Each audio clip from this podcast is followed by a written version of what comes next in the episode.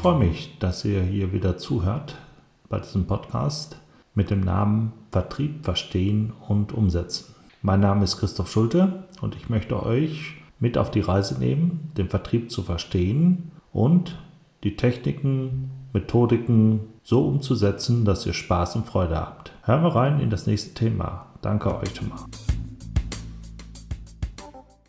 Ja, hallo, ich danke euch, dass ihr wieder zuhört oder du. Heute wollte ich mal über das Thema sprechen, Opportunity Management und wie man dieses ja optimieren kann, beziehungsweise eine Qualität dabei führt.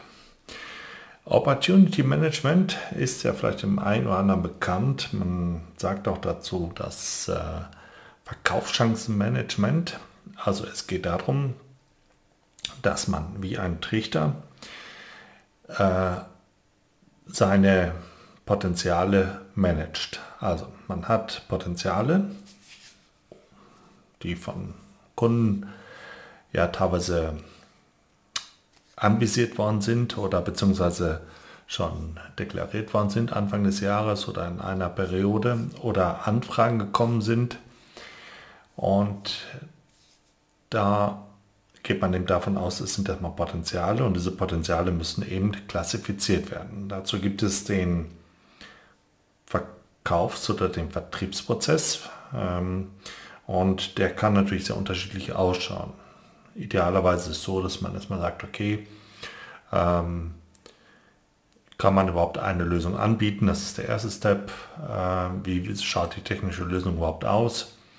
Äh, kann ich ein Angebot abgeben? Kann ich das Angebot das Angebot muss nachgefasst werden und kann ich einen Auftrag bekommen. Und so habe ich schon mal drei, vier Steps, die ich ähm, erreichen muss, um jetzt dieses Potenzial in diesen Trichter zu einem Auftrag zu führen. Und mit der Zeit äh, kommen natürlich immer mehr Potenziale hinein.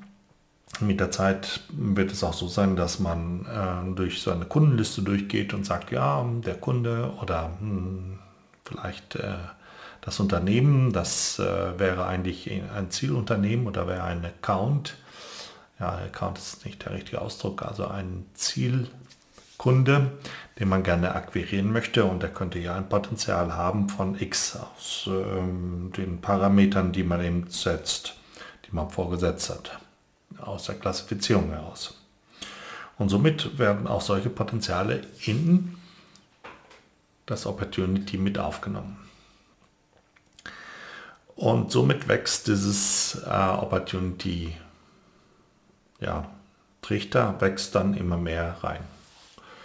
Der Sinn und der Zweck ist eben der, dass man dort seine Potenziale hineinlegt, seine Anfragen dort hineinlegt und sie dann äh, durch den Prozess qualifiziert und somit zu einem Auftrag führt. Ja, parallel dazu bringt es eben den Überblick, wie viel Potenziale hat man überhaupt und kann man überhaupt seine Zielvorgaben mit erreichen. Das sieht eigentlich so aus, wenn ich eine Zielvorgabe habe, ich sage jetzt mal eine Zahl von 120.000 Euro pro Jahr, die ich erreichen soll in meinem Vertriebsgebiet mit meinen Produkten, dann sollte ich jeden Monat ungefähr 10.000 Euro Umsatz machen. Da aber hm, viele Potenziale eine gewisse Vorlaufzeit brauchen, bis man die abschließen kann, äh, kann ich eben hier mit diesen Wahrscheinlichkeiten rechnen und sagen, okay, ich habe drei Aufträge oder drei Anfragen, die sind jetzt im Angebotsphase, die könnten vielleicht nächsten Monat kommen. Das ist dann ein Volumen von 30.000 Euro und diesen Monat habe ich aber nur 5000 Euro, also fehlen mir wohl 5000 Euro, aber da ich nächsten Monat mehr habe, äh, gleicht sich das wieder aus. Und somit kann man eben mit dem Opportunity äh, auch sehen, okay, bin ich im grünen Bereich oder muss ich mehr tun. Das ist die Aufgabe des Opportunity Management und danach werden eben sehr viele Unternehmen oder beziehungsweise sehr viele Vertriebler dort gesteuert, weil Anfang des Jahres äh, bekommt man immer sein Goal oder zu einem gewissen Zeitpunkt. Ein Goal sagt eben aus äh, das Jahresziel, was man erreichen soll.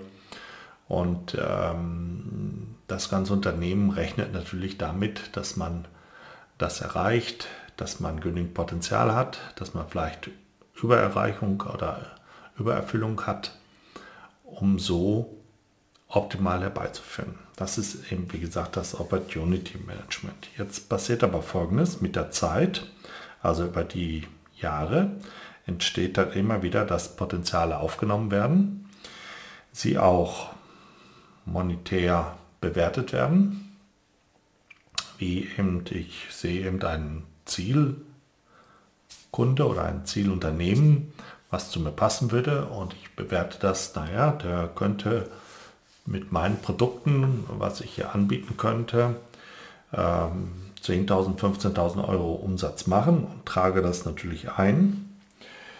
Und diese Potenziale nehme ich natürlich alle auf, dankend, muss man ja auch, weil das sind ja meine zukünftigen Aufgaben, wo ich dran arbeiten soll. Und wie gesagt, mit der Zeit wächst das und wächst das. Und man merkt dann eben, ja, man hat dort sehr, sehr viele Potenziale und sehr, sehr viele Werte. Und dieser ganze Wertebereich verfälscht dort, weil man ja vielleicht doch das eine oder andere ja, Zielkunde oder den einen oder anderen Zielkunde schon angegangen ist, mal mitgesprochen hat, den ersten Ansprechpartner gefunden hat, dann vielleicht auch schon mal darüber geredet hat, welche Möglichkeiten es gibt welche technischen Möglichkeiten man anbieten könnte. Und somit ist ja schon mal Qualifizierung passiert und dann ist das eben äh, zum Stocken gekommen, weil eben vielleicht der Ansprechpartner nicht mehr da ist oder andere Sachen dann dazwischen kommen. Und das ist eben die Gefahr, dass diese Opportunities Werte zu hoch sind und das ganze Wertesystem ja, anfängt dort äh, unstabil zu werden, beziehungsweise äh, nicht standhaft hält, was es sein sollte. So, und ähm, eigentlich müsste der Vertriebler dann hergehen, Ende des Jahres oder zu einem gewissen Zeitpunkt und sagen, okay, dieses Potenzial, das wird erstmal nichts, das nehme ich erstmal wieder raus oder ich stufe es zurück ähm, oder ich kümmere mich jetzt wieder sehr intensiv darum, um es weiter nach vorne zu bringen. Und das passiert dann mit der Zeit eben nicht mehr und äh, dadurch entsteht eben diese,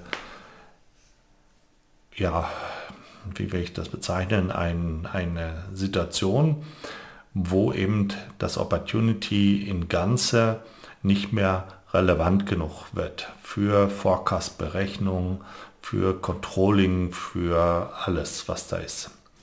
Und da kann man eben was machen, dass man dort einen Stresstest durchführt. Dieser Stresstest, den habe ich vor Jahren mal entwickelt für Kunden, weil man das eben festgestellt hat und mich gefragt hat, was man tun kann. Und dieser Stresstest, der hat dann eben gewisse Regelwerke, die erstmal zum Tragen kommen. Dann werden einzelne Fragen auch natürlich an den Vertriebler gestellt. Und somit kann man eben wieder genau sagen, okay, dieses Potenzial, das nehmen wir jetzt raus, weil das einmal gar nicht mehr funktionieren wird oder es wieder neu angegangen werden muss.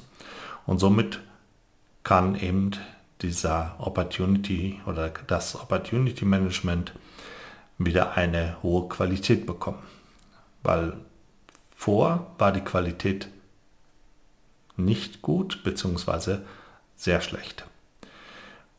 Und das kann für die Vertriebsplanung negativ sein, weil man dort nicht genau weiß, wo müssen wir heute oder die nächsten Wochen, Monate daran arbeiten. So, also dieser Stresstest bewirkt aber auch, dass wenn man ihn zum ersten Mal anlegt, ja, große Verwirrung herrscht und die Vertriebler natürlich im ersten Moment sehr geschockt sind, weil es kann sein, aus Erfahrung meinerseits, dass sogar 70, 75 Prozent der Bereiche gelöscht wird.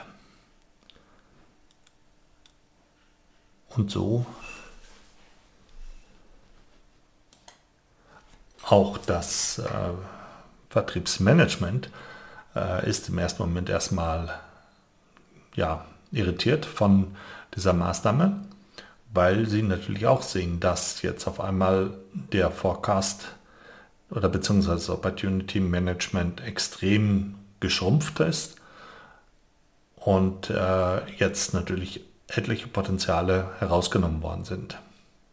Aber das ist ein Thema, was nur kurzzeitig anhält, weil die Vertriebler und die der Vertriebsleitung sehr schnell merken wird, dass sie jetzt ähm, einen hochwertigen, qualitativ besseren oder besseres Opportunity Management haben und somit wesentlich besser planen und Aktivitäten durchführen können. Ein weiteres ähm, Sache, die eintrifft aus unseren Erfahrungen, ist eben, dass die Mitarbeiter extrem vorsichtig sind, welche Potenziale sie aufnehmen, weil sie natürlich wissen, dass diese externe Überprüfung in einem Jahr oder in einem anderen Intervall wiederkommen kann und man dort natürlich nicht nochmal das erleben möchte, dass äh, hier äh, so viel Potenziale von heute auf morgen rausgestrichen werden. Was eben den großen Vorteil hat, dass äh, dieser, das Opportunity Management wieder eine hohe, hohe Qualität erhält und diese Qualität dann eben immer wieder durch die nächsten Intervalle oder beziehungsweise nächsten äh, Stresstestprüfungen äh, bestätigt wird, beziehungsweise sogar noch gesteigert werden kann. Das Management freut sich natürlich darüber, dass sie jetzt mit dem Opportunity Management oder beziehungsweise mit den Werten aus dem Opportunity Management wesentlich besser Forecast-Planung durchführen können. Sogar äh, diese Daten und Werte eben auch nutzen kann für äh, Beschaffung von Materialien, weil man jetzt sieht, okay, was haben wir denn eigentlich wirklich hier in der Pipeline drin und wie weit und welche Qualität sie haben. Dass eben diese Pipeline oder beziehungsweise das Opportunity Management sich so aufbläht mit der Zeit, äh, ist erstmal ein natürlicher Vorgang, weil jeder natürlich immer sagt, ja, das lassen wir mal drin, das kann ja jetzt dieses Jahr vielleicht was werden, weil nächst, letztes Jahr ist es ja nicht geworden, aber dieses Jahr ist natürlich noch die Zeit, das umzusetzen bei den einzelnen Potenzialen.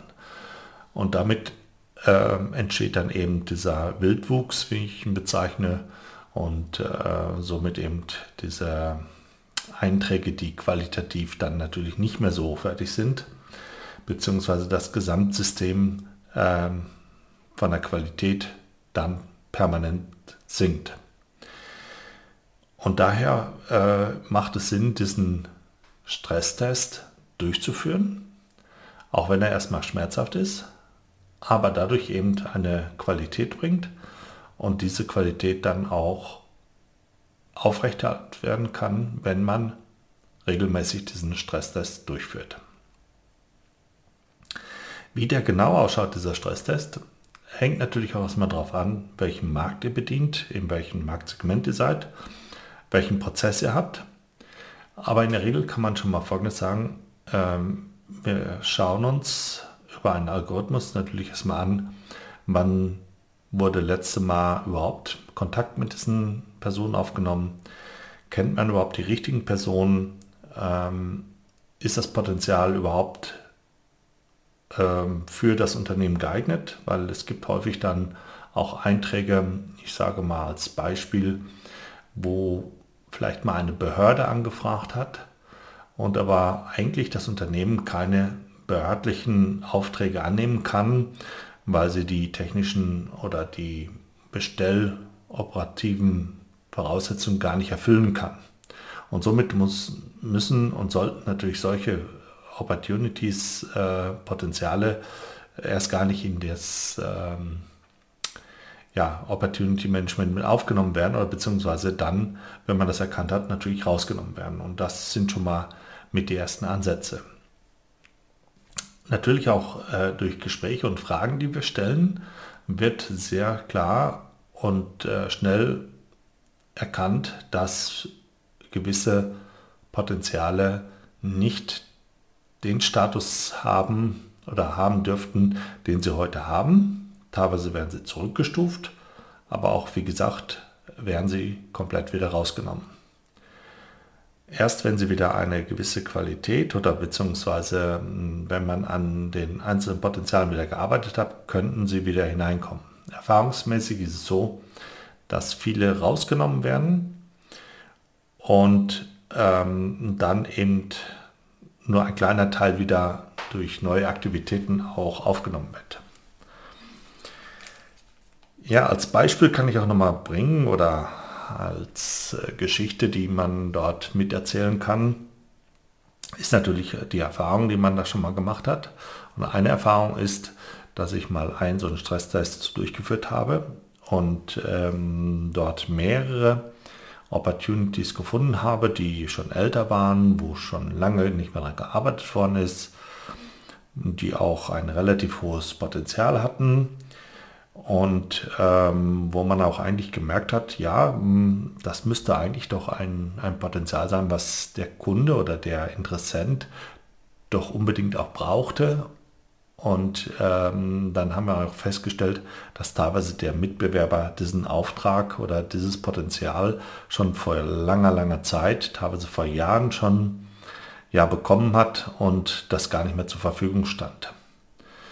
Und das sind natürlich die wichtigen Sachen, dass man die rausnimmt und dass man die natürlich nicht in diesen äh, Listen drin lässt. natürlich ähm, wehren sich die Vertriebler mit Hand und Fuß und deswegen macht es Sinn, dass ähm, wir oder ich es als externer ähm, durchführen, als externer Prüfer.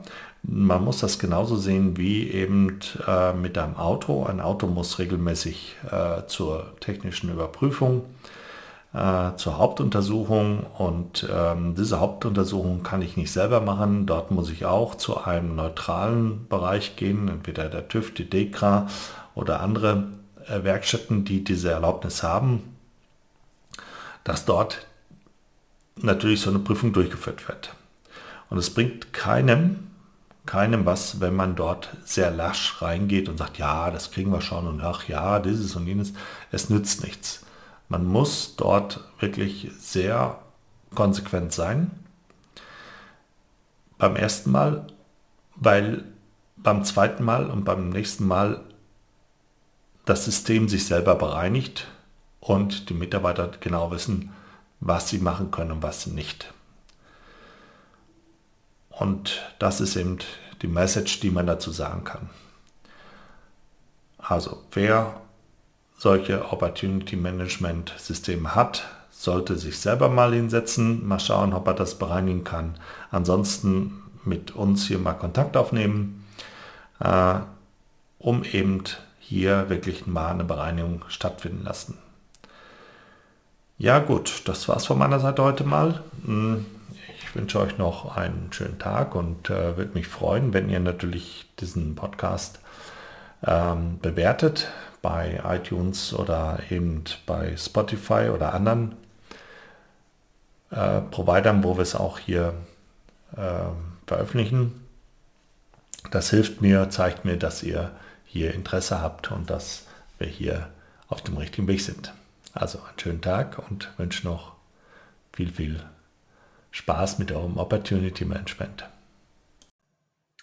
Ja, noch ein kleiner Nachtrag. Für das Opportunity Management habe ich auch zwei Videos erstellt, äh, wo ich nochmal mit Grafiken und äh, Bilder das erklärt habe. Diese Videos sind auf YouTube verfügbar. Wenn ihr wollt, könnt ihr euch die gerne anschauen. Hier äh, werde ich die Links in den Show Notes hinterlegen. Bis dann. Ciao.